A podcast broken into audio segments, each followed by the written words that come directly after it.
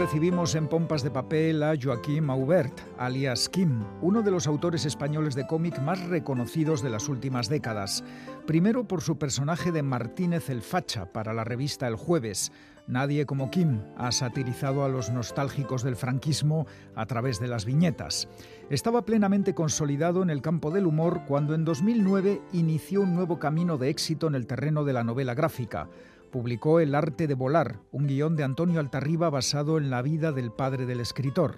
Esta historia, que venía a resumir la de tantos y tantos perdedores de la guerra civil, se llevó el Gran Premio del Salón del Cómic de Barcelona y el Premio Nacional del Cómic en 2010. En 2016, Altarriba y Kim publicaron El ala rota, cuyo personaje central era la madre del guionista. En 2018, Kim fue el autor completo de Nieve en los bolsillos, su propia crónica como joven emigrante en Alemania en los años 60. Y este 2023, Kim publica nueva obra, Fouché, El genio tenebroso, basada en la biografía del considerado creador del espionaje moderno, Joseph Fouché, escrita en 1929 por el gran intelectual austríaco Stefan Zweig. Ahí es nada, adaptar al cómic un libro de Stefan Zweig y hacerlo de forma tan brillante nos obligaba a entrevistar a su autor. Joaquim Aubert Kim, bienvenido a Pompas de Papel. Bueno, Kim, lo dicho, todo un reto convertir en viñetas una obra de Stefan Zweig. ¿Cómo te surgió la idea? ¿O te la propusieron o salió de ti? No, no, fue una idea mía, pero fue una idea, fue una, un poco locura, ¿sabes? Coincidió que em, empezó el, el COVID, eh, todos nos acordamos de este momento, ¿no?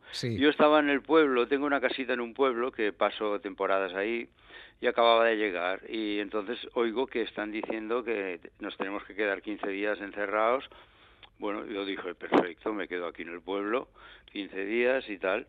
Bueno, pero a los cuatro días que estaba ahí, pues digo, oye, tengo que hacer algo, yo tengo... Y estaba en un impasse para empezar otra novela gráfica, pero no sabía muy bien. Quería adaptar un libro, pero no estaba convencido. Además había un libro que me gustaba mucho, pero tenía derechos, entonces, bueno, la cuestión es que acababa de leer el, Fouché, pero de una edición que tenía mi padre aquí en, su biblioteca, eh, escondido. Un día lo, encontré, me lo leí y lo, acababa de leer y me gustó muchísimo. Y digo, este libro podría ser una novela gráfica fantástica. Yo no pensé ya en la República Francesa, ni en la Revolución Francesa, ni el... porque de hecho no es nada comercial ahora, yo creo, sacar un libro así. Pero bueno, no pensé en nada de esto y me decidí. Y oye, lo pensé y, yo soy muy poco profesional. Yo no, no monto, no hago ni guion, ni... En este caso, claro, me encontré que tenía que ir adaptando sintetizando textos de, de la novela de Stefan Zweig y bueno, las primeras páginas me resultaron muy fáciles de hacer.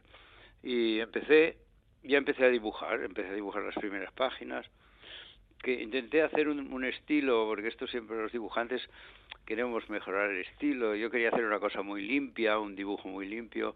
Y la primera página es un poco así, como, pero la segunda ya, ya como ya me pongo a trabajar más o menos en serio, se me olvida la idea esta de y ya queda una página más barroca, más llena.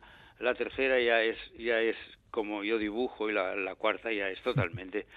Entonces, bueno, se me ocurrió poner color para darle un poco, no sé por qué, pero yo la veía en color esta historia y puse color, que es acuarela, y claro, yo me encontré que cada viñeta eran dos o tres horas de trabajo, ¿sabes? Aparte de, de, de hacer el texto, montar el texto con palabras de Stefan Zweig, porque yo quería mantener el estilo de él. Y más o menos creo que yo tenía mucho miedo mm, que tanto, tanto texto mm, pues no gustara al lector de cómic. Y pensaba, bueno, ahí hay algún cómic que tiene mucho texto. El arte de volar, por ejemplo, tiene mucho texto. Y tenía este temor, no sé, claro, yo no le había dado leer a nadie. Bueno, fui trabajando. Luego, pues los de Norma me dijeron, oye, ¿estás haciendo algo? Tal. Digo, bueno, estoy haciendo una cosa, pero no sé si os gustará, porque ya te digo, estaba muy inseguro con el resultado de este libro. Pasa que, bueno, lo quería echar para adelante como fuera, ¿no? Bueno, oye, hay que decir que el resultado es estupendo, es un, álbum magnífico publicado por Norma Editorial y has dicho eh, que te enfrentabas al reto de contar las cosas como las contaba Stefan Zweig sí. y efectivamente hay mucho texto. Eh, has tenido problemas, imagino, para resumir todo lo que Zweig eh, escribió. Sí, mira, hasta la mitad del medio libro, con la Revolución Francesa, la guillotina, todo esto es muy divertido porque, bueno, los dibujos, el, dibujante necesita dibujos que te puedas pasarlo bien, ¿no? Todo lo de, pues, hasta, hasta Napoleón fue un divertimento y, y, el texto me salía sin darme cuenta, o sea, iba, iba escogiendo partes de texto, dos líneas o tres, y ponía en la viñeta, claro, tenían que contar la historia que estamos leyendo y tal pero cuando llega Napoleón cambia todo, porque entonces se convierte en una cosa de palacios, trajes elegantes mm, y, y bueno, y, muchas muchas cosas que, que no caben, que no, yo no eh, este, en dos páginas salen cuatro o cinco batallas, ¿no? Que el tío está por, luchando en el norte de Alemania o en Westfalia o en no sé dónde, bueno, y eh, Napoleón era una cosa, una máquina que no paraba, bueno, bueno, y, para dibujar todo eso de, finales del siglo XVIII y principios del XIX, habrás tenido que documentarte. Claro, claro. Esto, pero a Dios gracias, hoy día tenemos Internet que está todo. Yo, por ejemplo, busqué películas de que, me encontré, alguna película que sale Fouché, películas francesas, que por cierto lo dejan muy bien. En las películas francesas lo tratan como un hombre muy inteligente, en ningún momento hablan de las matanzas que el tío organizó, ¿no? Sí, sí. Entonces, bueno, claro, en cada país ve a sus héroes de forma distinta, ¿no? Claro.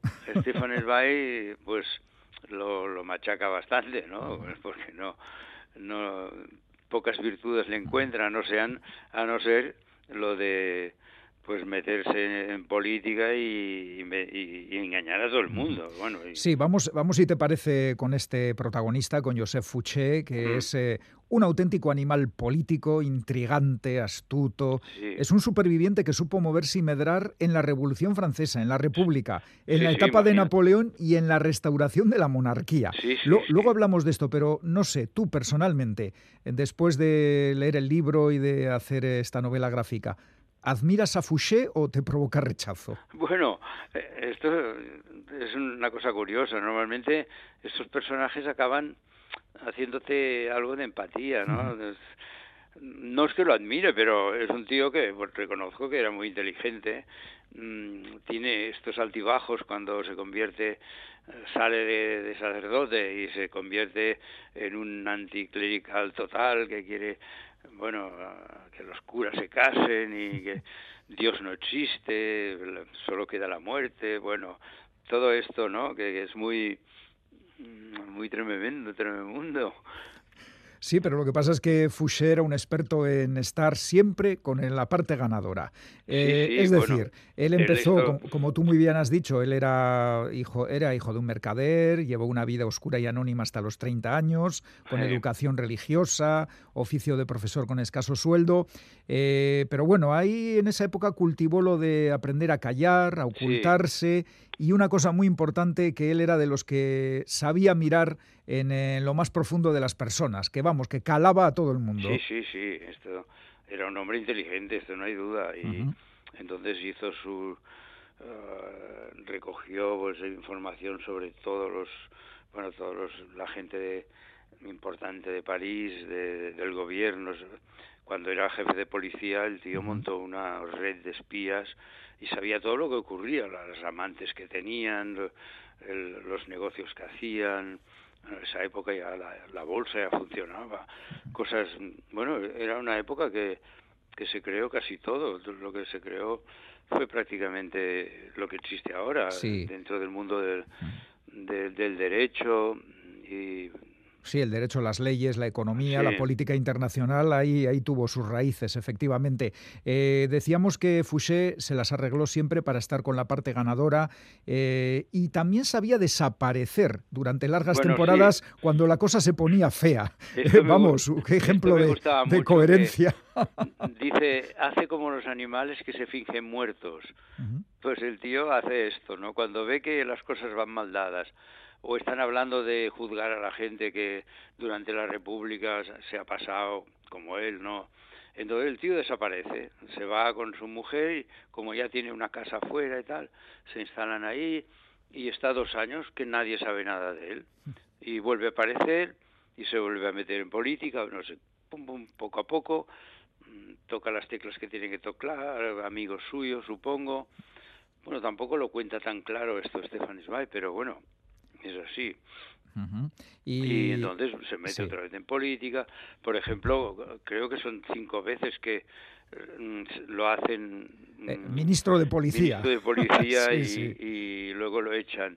Y Napoleón lo echan dos o tres veces y lo vuelve a llamar porque no no no encuentra a nadie que pueda controlarlo todo como este tío. Pero, es curioso cómo los mismos que le destituyen o le apartan le llaman, le, hacen, le llaman porque le necesitan. no, debía ser un hombre, un hombre muy, muy válido para, para un político, ¿no? oye, que eh, es curioso cómo recordabas al principio la historia francesa que trata bien a Fouché, pero este hombre durante la Revolución eh, no dudó en ejecutar a miles de personas a cañonazos y esto le valió el sobrenombre del carnicero de Lyon. Poco se habla de eso en Francia, me parece. No, no, poco. Y, no, en francés es le métrailleur. Le métrailleur, sí. Le métrailleur de Lyon, eh, que porque no existía la ametralladora, pero pero sí la metralla, sí la metralla de los cañones. Sí, usan la, la, palabra de metralla.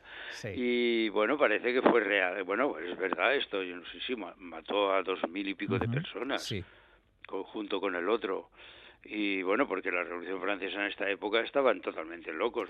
La época del terror. Mataban a la gente, pero con una facilidad que... Y bueno, ya viste, bueno, y Robespierre también, ¿no?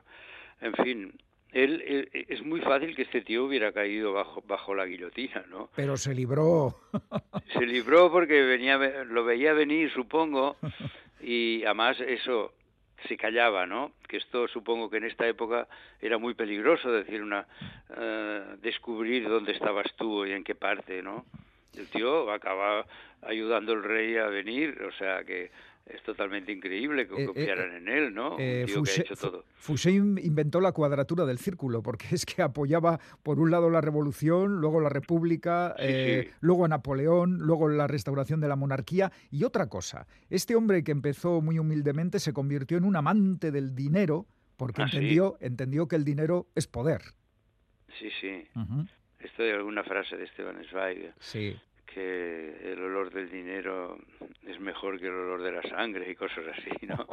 que el tío parece que cuando descubrió el dinero y el poder que daba, pues mm, no paró y que llegó a ser uno, uno, de los tíos más ricos de Francia. Sí, sí. Y es eh, de recordar que en el año 1799, cuando ya estaba agotada la revolución, Fouché fue nombrado por primera vez ministro de Policía y llenó París de espías e informadores. Vamos, que se le puede considerar el padre del espionaje moderno. Sí, sí, sí, totalmente.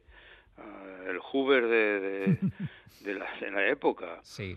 Porque tiene, claro, tener la información, saber todo lo de los grandes personajes, te da un poder total. O sea, tú solo tienes que decir, mandarle una nota, en esa época no había teléfonos, diciendo que conozco su, su relación con fulano de tal y, y gracias a esto pues usted tendría que, bueno, etcétera, etcétera. Vamos, que era, era el encargado de lo que hoy serían las cloacas del Estado. Sí, sí. bueno, y además el tío puede recordar, de cierto modo, a, los políticos de hoy día, ¿no? Ya no digo de españoles ni franceses, sino donde mundiales, ¿no? Siempre hay un político así. Sí, sí, sí. Un tío que sabe cambiarse la chaqueta sin que nadie se dé cuenta o bueno, no sé. Vamos, un personaje fascinante, en definitiva, aunque provoque efectivamente un cierto rechazo, porque hay que ver qué elemento. Oye, es muy llamativo el final de la vida y la carrera de Fouché, que al subir a el rey Luis XVIII al trono, la realeza no olvidaba los horrores de la guillotina y le exigió librarse de este intrigante político. Y Fouché empezó así un periplo por distintas ciudades, eh, fue envejeciendo, su salud fue menguando y sintiendo de cerca la muerte decidió quemar todos sus archivos con todos los nombres y datos de miles y miles de personas. ¿Fue un acto de orgullo o lo hizo para morir en paz? No sabemos. Pues no, no, no se sabe esto, porque de esto no habla mucho Stefan Zweig. Cuenta que sí, que quema pero vi una salió un artículo en, un periódico creo que en el país que contaba el final este y no, no sé dónde lo habían quién, quién lo escribía creo que era en francés mm. y contaba esta anécdota no que su hijo que era militar en esa época lo ayuda a quemar todos los papeles y le dice pero papá estás seguro y sí sí sí todo todo al fuego no sé uh, si uh, bueno pues quiso quedar en paz con todo con toda la gente, ¿no? No sé muy bien. Ya, porque también puede parecer que el autor de la obra decide que a su muerte su obra muere con él. Sí. Ese gran archivo era, era su, su gran obra. Sí, puede ser, sí, puede ser. Pero no, no, no está concretado el, ya, ya, ya porqué todo. Bueno, todo, todo un personaje, Joseph Fouché, que ha dado lugar a esta tremenda novela gráfica. Eh, por cierto, Kim, ¿cuánto tiempo te ha llevado eh, terminar este pues proyecto? casi tres años. mucho trabajo. Esto, sí, estas novelas gráficas llevan mucho tiempo porque, no sé, bueno, no sé, bueno, los novelistas también para escribir una novela se pueden tirar dos o tres años. Lo que más que tú te has encargado de todo, guion, dibujo, color. Sí, sí, sí, bueno, mm, el texto me lo han picado en la, editorial porque tenía que ser un texto muy legible, muy mm. fácil de leer. Y bueno, curiosamente para mí lo que me daba más miedo que era el texto ha sido lo creo que es lo que más gusta a la gente porque eh, claro la gente empieza a leer y parece que que, se lee muy bien eh, y, y, no puedes dejar de leerlo. Eso es lo que me ha dicho la gente, que toda la gente que me eh, que le he firmado el libro y que había leído había lo había, lo había leído. Y bueno cosa que me ha sorprendido porque yo ya te digo tenía mucho miedo de que me dijeran hombre sí está bien pero hay mucho texto y tal y, y no no no me lo ha dicho nadie al contrario. No no al contrario y además hay que decir que cumples eh, todos los digamos parámetros de la novela gráfica, porque al final esto es una novela eh, que tiene imágenes y texto. ¿eh? Sí, sí, sí, eh, es una novela gráfica total. Total. pues lo has, lo has, conseguido, Kim. Adaptando un libro, además. no sé, después de, de este trabajo, ¿tienes algún otro proyecto entre manos? No, no, de momento no. Estoy, buscando bueno, estoy buscando algo, pero tengo la idea de adaptar otro libro, porque me ha gustado adaptar un libro. Lo que pasa es que este era muy difícil, porque había que, conservar un poco el estilo de, escritura, eh, había y bueno, era muy complicado por el tema, ¿no? Que pasan tantas cosas. Toda la historia de Napoleón, claro, metida ahí en un cómic. Sí. Y bueno, pues no es fácil. Pero bueno, hay cosas muy buenas bueno, en el cine se usa siempre muchas novelas. Sí. siempre vemos la película y pues basado en la novela de fulano de tal y, no lo dice nadie, ¿no? Bueno, es cierto que también hay muchos cómics que están adaptando obras literarias, así que está claro, sí, no, está claro que igual, igual has emprendido aquí un nuevo camino, ¿no? Bueno, ha sido, ya te digo, un clásico que también pensé, bueno, esto no está de moda. ¿no? Y ahora veo todo lo que se publica es que la novela gráfica tiene un momento que está, pues, nunca había estado así, un cómic, el cómic.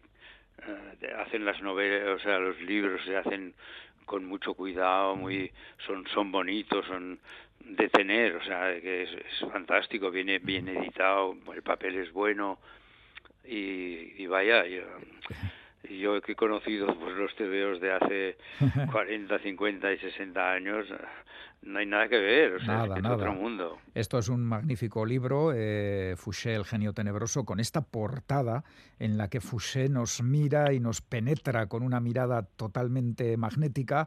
Eh, ¿Quisiste hacer la portada así? Eh, ¿Fue intención? Bueno, tenía, sí, tenía la idea de hacer, de hacer una cara grande y como metido en un, en un teatro, ¿no? Las, las cortinas rojas. Bueno, tenía esta idea y lo hice al óleo, porque el óleo me gusta mucho. Yo había pintado mucho al óleo, entonces es una pintura que es muy agradecida, o sea, mucho más que la acuarela o que el gouache o, que el acrílico, ¿no? Y bueno, pues lo hice, no me acababa de gustar, estuve a punto de volverla a hacer, pero los de Norma me dijeron, no, no, está fantástica, todo el mundo le ha gustado, todo el mundo le ha gustado mucho. Y pensé, bueno, pues mira. Pues, pues te ha quedado muy bien y aquí tengo yo a Fouché mirándome, que es muy ah. inquietante.